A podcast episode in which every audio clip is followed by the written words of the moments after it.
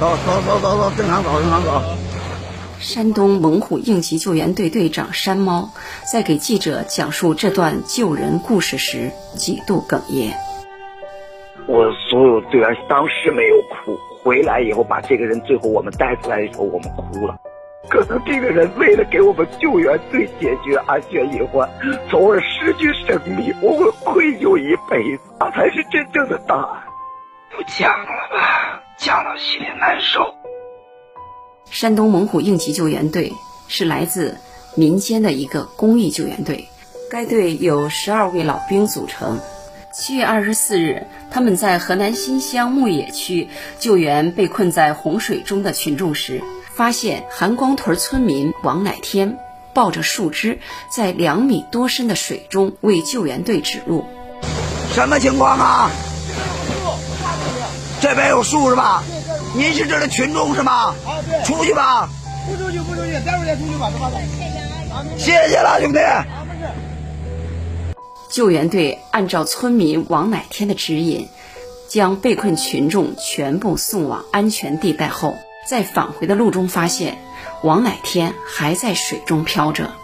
实际呢，那个水深将近三米了。但是当我们再过去的时候，我们发现啊，我们老远的看着这个人，就这个水就就就就人就就往下走了，开始往下走。我说发现不对，他要进水。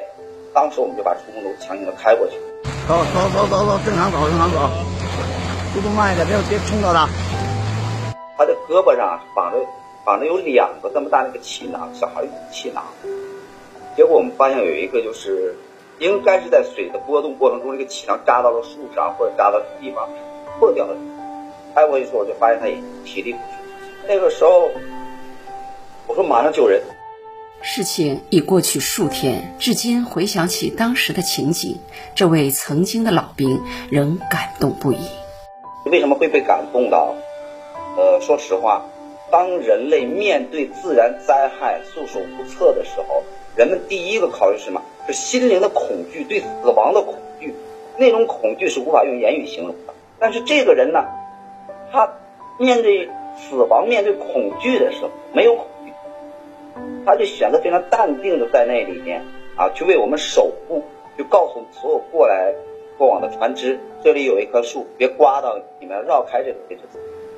那一刻是让我感觉最佩服的一刻，因为只有心中有大爱的人，才会把自己的生死置之度外，而把别人的生放在了第一位。